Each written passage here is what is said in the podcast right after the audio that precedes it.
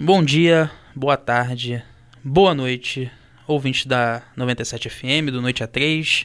Você que acompanha a gente nas redes sociais, no YouTube e tudo mais.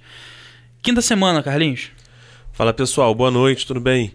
Quinta semana, continuamos aqui firmes e fortes, trazendo o melhor do entretenimento da rádio para vocês.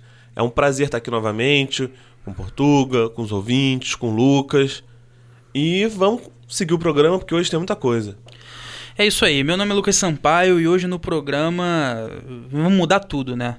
Vamos sair um pouco desse tema dark que a gente estava nas últimas semanas. Era importante falar dele, porque como a gente está aqui no meio de comunicação, a gente tem essa responsabilidade. Mas acho que o que a gente tinha para falar já foi falado, a gente trouxe especialistas, a gente trouxe uma série de, de informações e agora é hora de quê, Carlinhos? Entretenimento? Entretenimento e o que entretém mais o brasileiro hoje, senão o BBB. É a única aí. coisa que tem, né, também, a solta. É, tem uma, umas outras coisinhas que a gente vai falar também, mas hoje o tema vai ser BBB 20. Só reforçando o que o Lucas falou, é, a gente resolveu trazer esse tema porque de fato a gente já tinha exaurido tudo sobre o coronavírus. Então, para que ficar repetindo, falando? Todo mundo já sabe o que fazer, quer ficar em casa. Todo mundo já sabe a precaução, como se cuidar. Enfim, todo mundo já sabe o que é para ser feito. Então, ao invés de a gente continuar falando e lembrando vocês desse assunto, coisa que eu acabei de fazer no caso, a gente vai falar de coisas mais divertidas. Mais soltas, né? É, e, e o propósito desse, pro, desse programa aqui, quando ele foi criado, era justamente ser também uma, uma coisa de entretenimento, né? Porque é, a gente começou trazendo esses assuntos sérios, porque, enfim, uma pandemia, mas a gente tem esse viés do entretenimento, e assim como o nosso tema de hoje, o Big Brother Brasil 20, que a gente vai aqui conversar sobre, a gente também tem essa função de entreter e agora é outra forma de ajudar quem está em casa, dando conteúdo para se divertir. Olha, eu tô orgulhoso de você depois dessa frase, Lucas. Parabéns. Muito obrigado. Não sei porquê, mas, mas agradeço. Mas vamos voltar ao tema. Eu trouxe algum, algumas coisas sobre o Big Brother para a gente falar hoje. Você quer seguir a minha linha? O que, que, você acha melhor? Eu primeiro tenho que dizer que eu fico muito orgulhoso de trabalhar com uma pessoa tão competente como, como você, que faz pauta para os programas, que traz informações. Eu não tenho essa capacidade, eu sempre esqueço de fazer a pauta para o programa. Prometo que nas próximas farei, mas quero seguir a sua linha. É, todo programa é isso. Eu venho cheio de coisa e ele não vem com nada, ele leva todos os créditos. Passo na rua, pessoal, ah, o Lucas, o Lucas, eu fico de canto, pedem, me dão a câmera para tirar foto dele. Isso é mentira, isso é mentira. Bom, hoje eu trouxe três temas sobre o BBB 20 pra gente falar. Grupo Hip, recorde de audiência e o Fantasma da Casa. Ah, essa do Fantasma da Casa eu tinha me esquecido, mas é importante. É, antes de começar, eu já, eu já vou abrir isso aqui a falar uma coisa, mas é uma coisa muito importante. Eu comecei a ver o programa há pouco tempo. Há pouco tempo, assim, do meio pro final. Uns 10 anos. Não, eu digo esse, essa temporada específica, do meio pro final, porque acabaram todas as opções de entretenimento, futebol e tudo mais, todo mundo falando, e o programa tá realmente bom. Você tá acompanhando desde quando o programa? Olha, eu tô acompanhando desde o início do programa. Na verdade, eu já fiquei curioso porque eu sabia que teriam influenciadores digitais. Tiveram grandes nomes que foram chamados e recusaram, como Felipe Neto, Castanhari, Cauê Moura. Então eu queria ver quem ia estar tá no programa que era conhecido. Uhum. E de fato teve a Manu Gavassi, entre outros. O Pyongli! O, o Pyongli! Porque teve uma moça que falou assim o nome dele, uma das cenas mais icônicas e ridículas da história do Big Brother. Muito tosco, muito tosco. Mas eu perguntei isso porque você falou do grupo hip e a gente precisa contextualizar. Eu, por exemplo, não sabia até pouco tempo que existia esse grupo hip e tudo mais. Mas vamos, vamos lá, você que comanda hoje. Bom, na minha pauta começa com o fantasma da casa. Essa história é boa demais para ser para ser mentira e eu quero acreditar. Me conta aí, o que é o fantasma da casa? Bom, vamos lá. O fantasma da casa começou quando nossa querida cantora Valesca postou no Twitter dela que tinha visto um vulto passando na casa. Até aí normal. Até aí pode ser qualquer coisa. Um vulto pode ser muita coisa.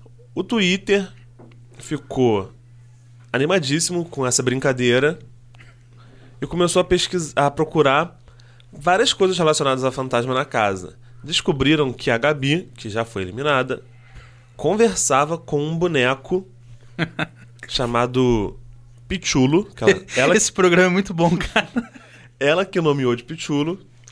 E ela começou a conversar com o boneco. Ela chamou o, a fé dela na casa pra antes do paredão é, fazer uma oração junto com o Pichulo.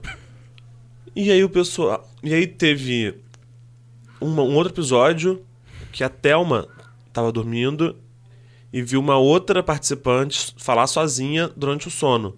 Ela falava: ah, a- ela vai machucar a Gabi. Era a Rafa, né? Era a Rafa que sonhou, falou dormindo. Ah, ele vai machucar a Gabi, vai machucar a Gabi, né? É, exatamente. E aí o pessoal foi juntando uma coisa a outra. Teve uma, um episódio que a Mari tava olhando a Gabi que tava lá fora e cismou que tava vendo uma pessoa junto, do lado dela. O pessoal tá com muito tempo livre também, a É. gente tem que, tem que relevar, né? E como a internet gosta de. De coisas. Como eu posso dizer? Paranormais, sobrenaturais, É, gosta de. polêmicas. Gosta de polêmica, era, era mais ou menos isso. Começaram a falar que tem um fantasma na casa, começaram a procurar cada vez mais coisa. Surgiu um print aleatório de uma teoricamente paranormal dizendo que via coisas na casa também. Enfim, rolou uma rolou uma festa. Uma histeria total. É. Como o pessoal tá com muita coisa, muito tempo livre, resolveram criar essa, essa polêmica na casa. E aí buscaram em outras edições coisas que corroborassem essa teoria. Trazendo, trazendo até que, que, era um, que a casa do Big Brother era um ambiente propício a, a manifestações paranormais, porque é um lugar onde o ambiente é pesado, muitas eliminações, muita tristeza, muito sentimento de saudade. E teoricamente essas coisas todas trazem é, esses sentimentos, né? Esses bichos aí paranormais. É, inventaram é, essa, toda essa teoria e foi uma coisa engraçadíssima. Hoje no Twitter só se fala no fantasma do Big Brother. Eu, eu, inclusive, recomendo que as pessoas deem uma olhada, porque tem uma thread, né? Que é aquele fio do Twitter, onde tem toda a explicação e, eh, enfim, a gente vai retweetar no nosso Twitter, arroba noite A3, mas para vocês poderem ver toda a teoria, os elementos que formam essa teoria. Agora, seguindo, já que a gente já falou um pouco do famoso fantasma, Foram quase oito minutos só de fantasma. a gente vai falar um pouco do Grupo Hip, que Grupo você Hip. pediu para eu situar a galera do que, que é. Grupo Hip, na verdade, foi. A casa. Vou, vou reformular. A casa, a casa foi dividida em dois grupos. O grupo do, dos homens, Prior, Babu, Radbala, Lucas, É. Chumbo, é. Todo, mundo, todo mundo já saiu, menos o Babu.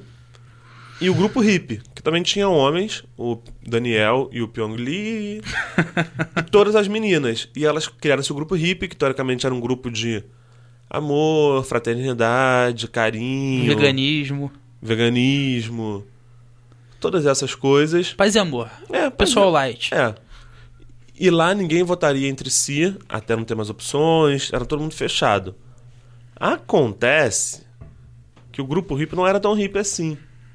Acontece que o pessoal começou a fazer picuinha, a fazer intriga, a fazer fofoca, Ser humano, né? começaram a trocar de lado. E agora o grupo hippie, eu diria que rachou. O Big Brother, cara, você tava levando em consideração aí algumas, alguns temas. E eu queria entrar em um especial que é a, a questão da audiência. É, Era o último tema, inclusive. É, por que, que você acha que a audiência desse programa nesse ano tá tão, tá tão elevada e, e se isso a gente pode esperar para os próximos anos também? Então, eu acho que tem dois fatores principais.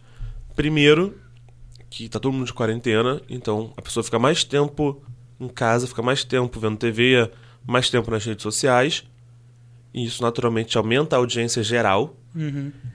E também nessa edição eles levaram diversos influenciadores digitais com grandes fã-clubes na internet. E isso mobiliza a internet. Por exemplo, a Manu Gavassi tem acho que Acho que são 10 milhões. são, é, são 10 milhões de seguidores no Instagram.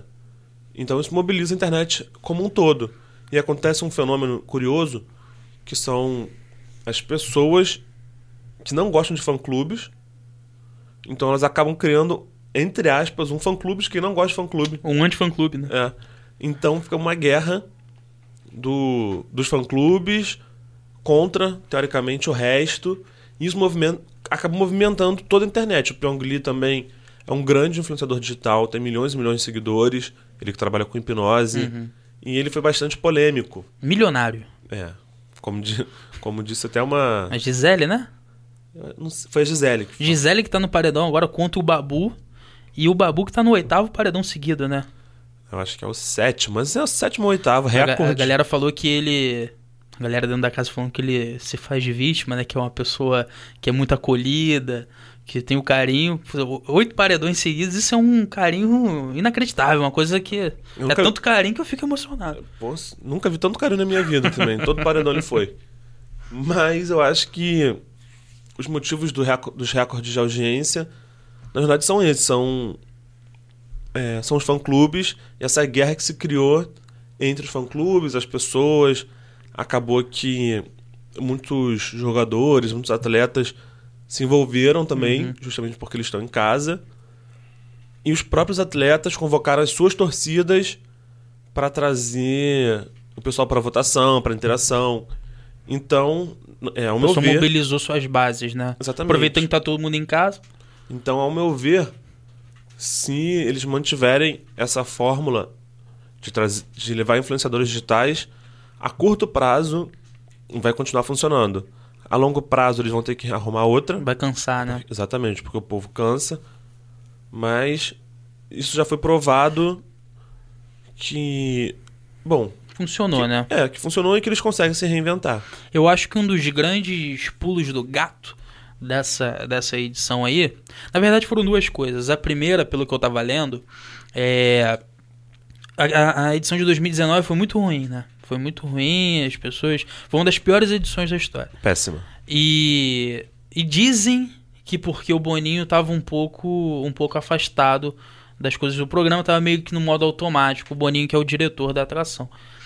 O fato de ter sido um fracasso a edição de 2019 obrigou com que ele entrasse novamente, mais ativamente no, na, na coisa da, da produção do programa, enfim, ele participou mais. E, dentro disso, o fato deles terem pensado mais na questão da rede social, não só levando em consideração o, é, os influenciadores que estão lá. Então, por exemplo, colocaram um celular dentro da casa, estão mais ativos nas redes sociais, no Instagram, no, no, no Twitter. Então, essas coisas todas, ao meu ver, deram deram o tom desse programa, desse sucesso. A gente espera que o próximo ano também seja, logicamente vai ser menor, porque as pessoas não estão, não, provavelmente não estarão em casa, mas, mas espero também, o programa é bom, eu gosto do programa. Recadinho final, Recado final é que votem, votação na UOL. Timbabu, É, eu sou Timbabu também. também. E como diria o pessoal, votação.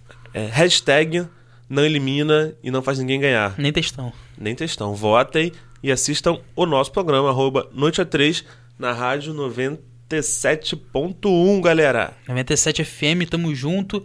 É, começando essa semana, muito obrigado para quem ouviu, muito obrigado para quem acompanha a gente nas redes sociais e até amanhã.